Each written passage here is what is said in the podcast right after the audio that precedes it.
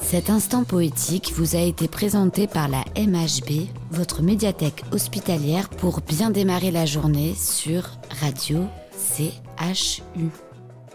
Un poème d'Alphonse de Lamartine, lu par Daniel.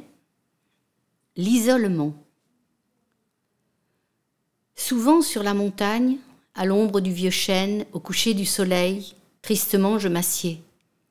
Je promène au hasard mes regards sur la plaine, dont le tableau changeant se déroule à mes pieds. Ici gronde le fleuve aux vagues écumantes, il serpente et s'enfonce en un lointain obscur.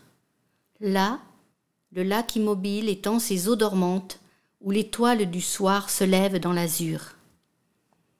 Au sommet de ces monts couronnés de bois sombres, le crépuscule encore jette un dernier rayon, et le char vaporeux de la reine des ombres monte et blanchit déjà les bords de l'horizon. Cependant, s'élançant de la flèche gothique, un son religieux se répand dans les airs.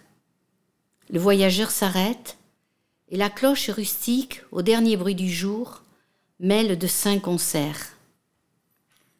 Mais à ces doux tableaux, mon âme indifférente n'éprouve devant eux ni charme ni transport. Je contemple la terre ainsi qu'une ombre errante. Le soleil des vivants n'échauffe plus les morts.